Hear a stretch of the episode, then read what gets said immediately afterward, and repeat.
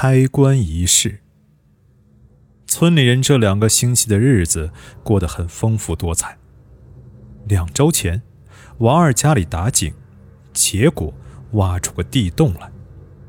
通知村支书老张头后，村里紧急召集了十来个青壮年下洞。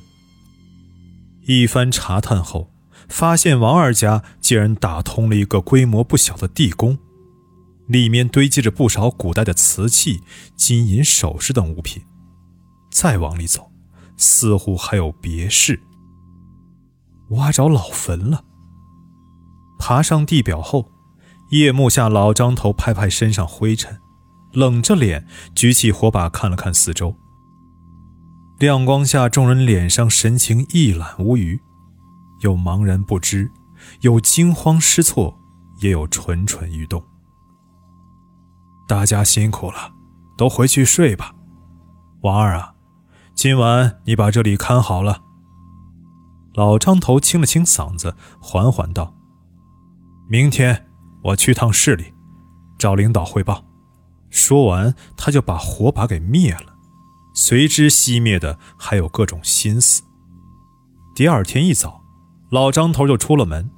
晌午时分，他坐着市里的车回来了，车后面还跟着车。他带回来一票工作人员。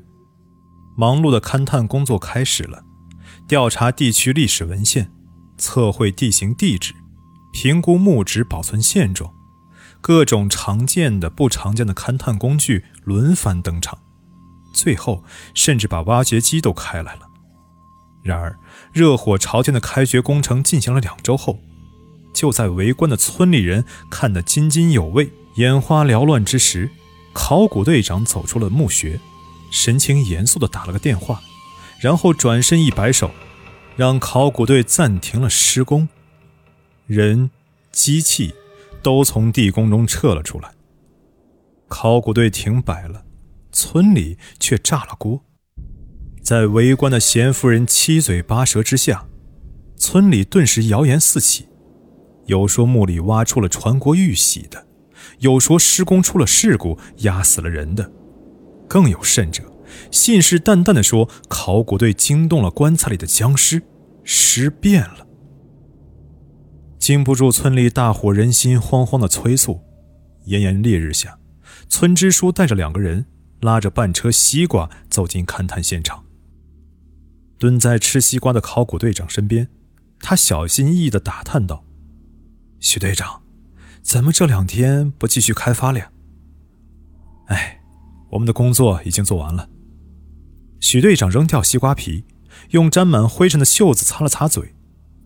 基本的开掘工作已经完成，四间墓室都规整出来了，就是主墓室遇到点情况，我们的技术水平解决不了，就汇报上去，等上面派专家来处理了。什么情况啊？老张头赶紧问道，随即意识到自己可能有些逾矩了，连忙陪笑道。同志啊，别怪我多嘴。要知道，这老坟就出在我们村里，这里的街坊都没什么文化，思想比较愚昧落后。你们这一停工，加上有些嚼舌根的闲人整日里造谣生事，搞得大家神经都有点紧张。就比如，你瞧村头的老李，这人天生胆小，这几天都没睡好，饭也吃不下，都快吓出病来了。您看，哎呦！还有这种事儿啊，那倒真是我们工作没做好。这种情况，您应该早点跟我们反映啊。许队长听完，一脸啼笑皆非道：“状况就是状况，跟你们说了，你们也不懂。不过呢，请您老放心，真的只是纯粹的技术问题。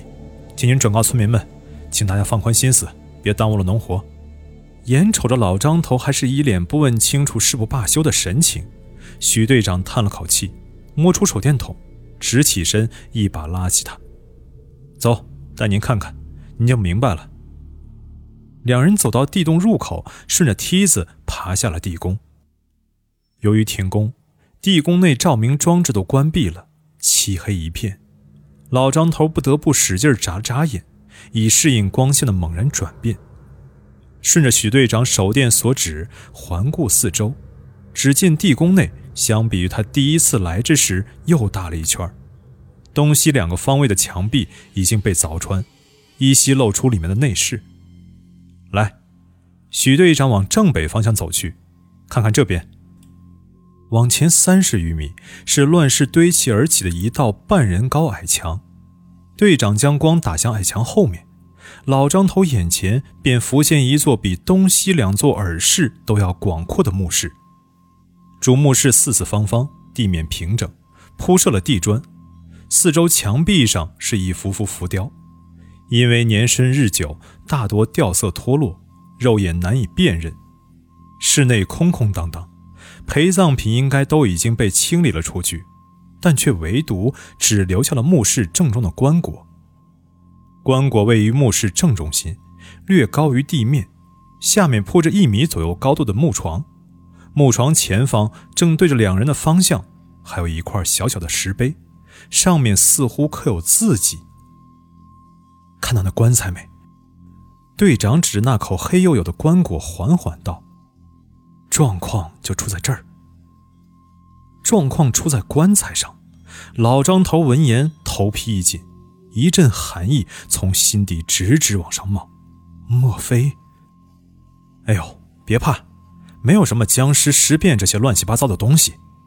许队长见老张头有些受惊了，不禁笑出了声，随即正色道：“据我们这两周的开发情况来看，这应该是一座汉至魏晋时期的古墓。”墓主身份尚不明确，但应该来头不小。此墓机关设计十分巧妙，防盗措施也做得很好。当然，除了墓中最重要的这处阴火井之外，墓中大部分的防盗措施，在现如今的科技手段面前，自然不值一提了。阴火井，老张头疑惑道：“阴火井啊，是汉代古墓常用的一种高级防盗措施。”玄妙就在那棺椁之下的那层木床之中，这木床并非实心，内部填充了大量的火油硝石，顶部由能工巧匠设计了类似于压力感应装置的机关。如果有人闯入墓中，想要开棺掠尸，木床中的机关感应到棺椁的重量变化，就会引爆内藏的大量易燃易爆物，将棺椁连同盗墓贼一起埋葬。汉魏晋之时。不少性格刚烈、对于自己死后的安宁十分重视的王亲贵族，都采用了这种机关。许队长正侃侃而谈，转头见老张头似懂非懂的表情，便收口不再多言，缓缓道：“张书记，这道阴火井，哎，我们虽没有能力破坏，但一来呢风险太大，万一破坏了棺椁中的尸身与文物，谁也担不起这责任；二来这古墓事关重大。”上面已经派了专家团队赶来，所以我们这边就暂停了工作。话说到这份上，您明白了没？明白了，明白了。老张头连忙说道：“虽然有些东西没怎么听懂，但只要搞清楚停工的具体原因，不是谣传的那些神神鬼鬼，自己回去给乡亲们也就有了交代。既然如此，那我们上去吧。”许队长见他识趣，不再追问，满意的点了点头。两人一前一后爬上了梯子，老张头却突然想起了什么，好奇地问道：“同志啊，我能再问个问题吗？”“啊，你问。”“那棺椁前面的小石碑上刻了些什么？”前方许队长的身影骤然停顿，老张头猝不及防，差点一脑袋顶到他的屁股上。“啊，也没什么。”就是墓主对后来者的一些威胁、诅咒之语罢了，在古墓中是很常见的。许队长没有回头，语调生硬道：“就一句话，主敢发我丘者，令绝无户后。”这句话的意思就是，敢挖我墓的人，必将断子绝孙。啊！老张头闻言张了张嘴，知道自己问错了话。这坟可不就是考古队给挖的吗？话说这墓主也是够狠的。正想着，却发现前方的许队长已经爬了上去。他回头瞥了眼下方静悄悄的地宫，看不见的黝黑深处，黑沉沉的棺材。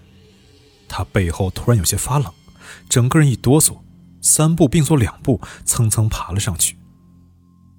第二天的黄昏，专家团队到了，带队的是著名的考古学家周正，经他手开发的古墓数不胜数。近年来，国内那几座震惊世界的大冢发掘工作也大多有他的参与。考古队在村头唯一一家饭店摆了晚宴，隆重接待了专家团队。许队长有些激动地握着周正的手说道：“周教授，没想到派下来的是您这么重要级的人物。您可是我们全队啊，不，我们考古界的偶像啊！”他双眼冒光地打量着周教授。只见其人大约五十多岁，身着朴素，头发有些斑白，感觉比照片上多出了一点儒雅随和的气质。哪里太过奖了？周教授微微一笑，收回手问道：“这位同志，古墓在哪儿？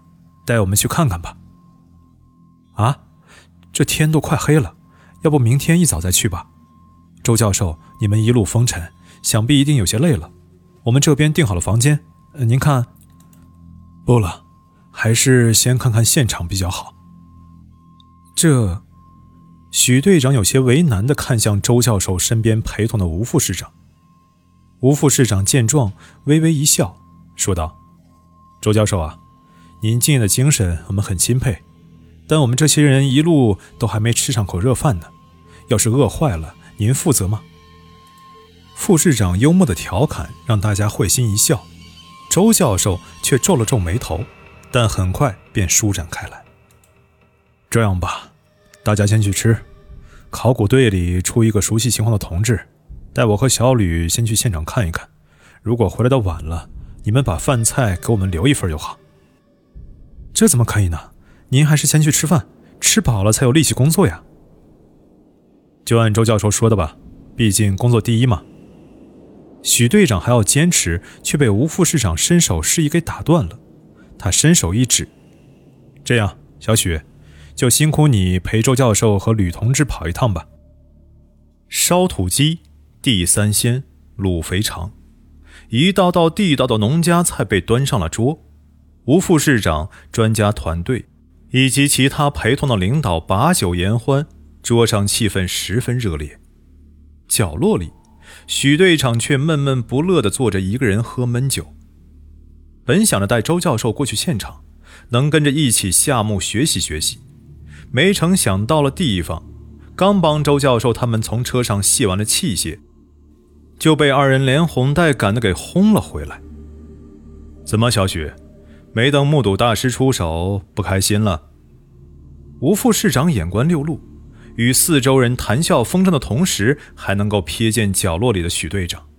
见其一脸不忿，他出言安慰道：“专家就是这样，有极强的专业素养的同时，对于人情世故却又有一些一根筋了。你也别太在意啊。”我听说这位周教授生活作风简朴，又最恨搞形式主义，今晚不出席晚宴，却没什么好奇怪的。身边的一位领导闻言也说道：“这个嘛，几位领导，你们都想错了。周教授不来，可是另有原因的呀。”桌上一位脸色潮红、有些微醺的中年男子突然插嘴道：“他是周正专家团队中的一员，此刻已经喝得有点多了。只见他朝许队长挤挤眼睛，说道：‘至于你嘛，也不用丧气。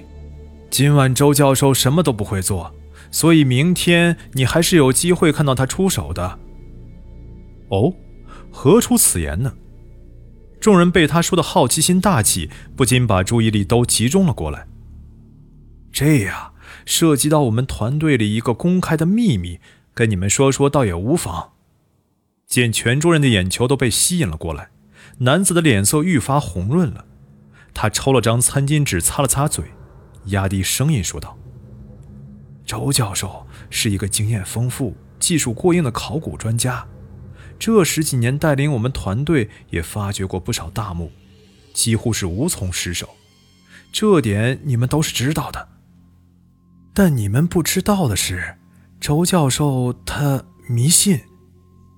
男子环顾四周，刻意拉长了语调，一字一句道：“不可能。”许队长第一个反驳道。干我们这一行的哪有迷信的？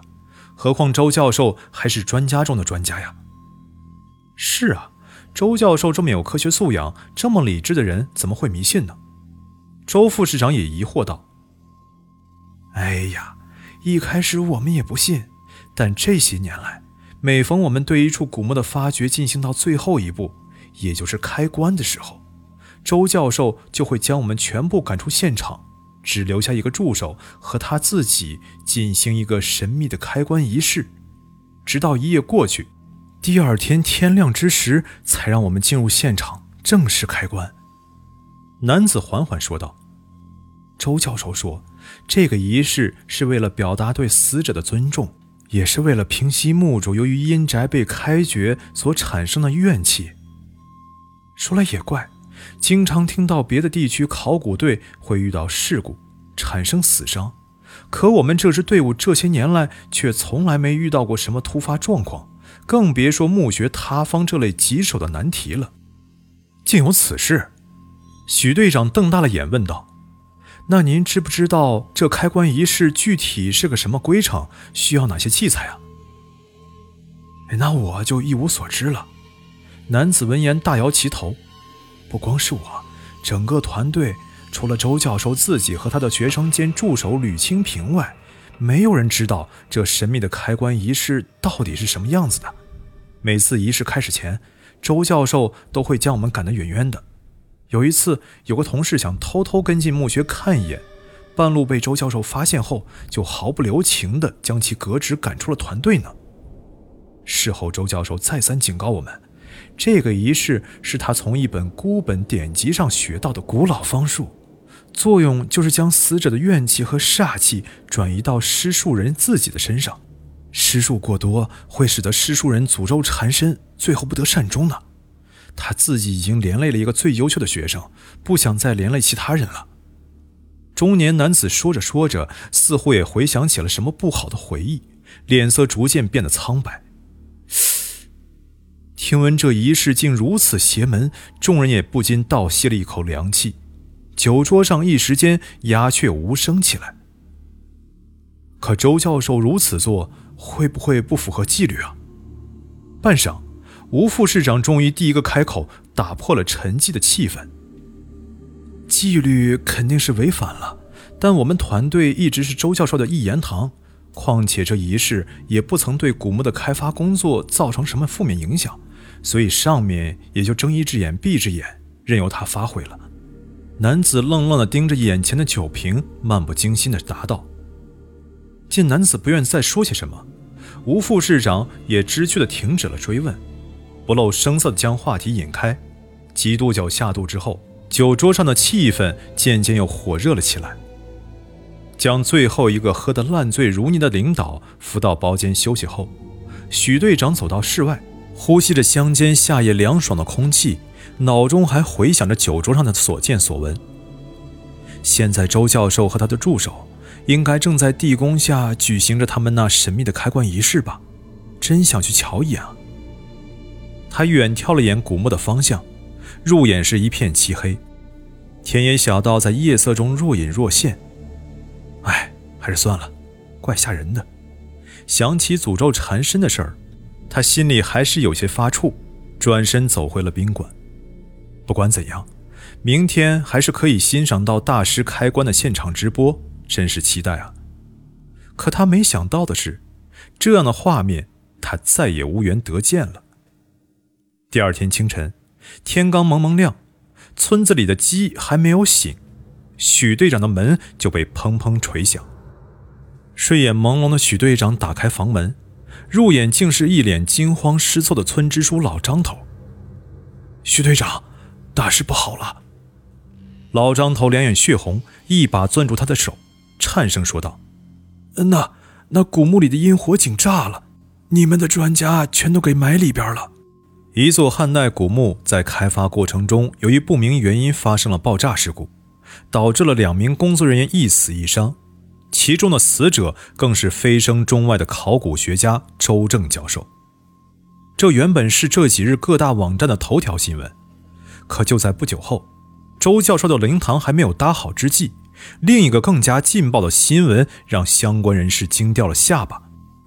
在医院病床上恢复了意识的周教授助手吕清平，醒来的第一句话就是：“我要自首。”原来，这位在业内外德高望重的周正教授，一直暗中利用开掘古墓的机会偷盗珍贵的国家文物。每当开棺之际，他就借口要举行一个所谓的开棺仪式，将其他工作人员支走，随后和自己最信任的心腹，也就是吕，趁着夜色提前开棺。将其中最珍贵的文物盗走，转手卖到国际黑市上赚取暴利。哼，真是个十足的衣冠禽兽啊！由于负责的古墓开发出现了重大事故，已经被革职赋闲在家的许队长咬牙切齿地将手中的报纸合上，冷笑道：“周正，你个老狐狸，这么能装啊！不过没想到，区区一个阴火井，竟然让你栽了跟头。”丢了性命，真是报应不爽啊！吕清平呆呆地坐在院子中，这里不是监狱，是精神病院。没错，他疯了。在警局交代犯罪记录，说到最后那次爆炸事故时疯了。诊断的医生说，他的精神受了高强度刺激，其实早就疯了。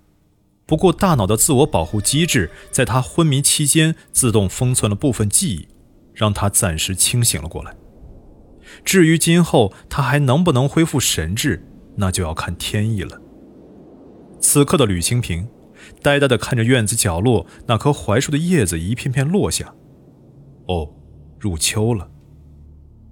一阵凉风吹来，他打了个激灵。他突然低头，用双手捂住脸，面容扭曲，喉头涌动着，发出轻微声响。半晌。他眼中的呆滞缓缓消退，他清醒了，而且想起了一些事情：古墓、深夜、石碑、阴火井。对了，是阴火井。他清晰的记得那晚地宫中黑漆漆的墓室里，周老师神情凝重的告诫他：这棺椁底下的阴火井，光凭两个人的力气应付不了，这次就不要动手了。周老师没有选择去开棺，他呢？他当然不可能去动那棺材了。周老师就是他的天，他的神。他吕清平能有今天的地位、资产，全靠自己有个好老师。在他眼里，老师的话就是圣旨天条，绝对不可以忤逆。所以他当然也不会去动那口棺材了。可阴火井爆炸了，炸死了老师，是谁？是谁触动了机关，引爆了那该死的阴火井？他抬头看着天空，努力回想着。天空中一朵奇怪的云飘过，猛然间，吕清平的双眼瞳孔无限放大，继而迅速的充血。他猛地从长椅上蹦起来，在院子里狂奔舞蹈，一边发出渗人的怪笑。他又疯了。而在他脑海中还保留清醒时，出现的最后一幅画面是那口棺椁。那晚墓室里根本就没有其他人，当然就没有人去动那棺椁，动的是棺椁自己。就在他和周教授坐在地宫中昏昏欲睡之际，浑浑噩噩间，他听见正北主墓室之中有沉重的金石摩擦之声。他睁开双眼，转身看去。就见到墓室中，黑黝黝的石质棺盖不知何时已经被推开，一具陈年干尸直坐而起，正伸出那只骨架般双手，缓缓推动着棺盖。感应到他望过来，干尸也抬头看了过来，见其目瞪口呆的模样，狞笑一声，狠狠地将棺盖推下了棺椁。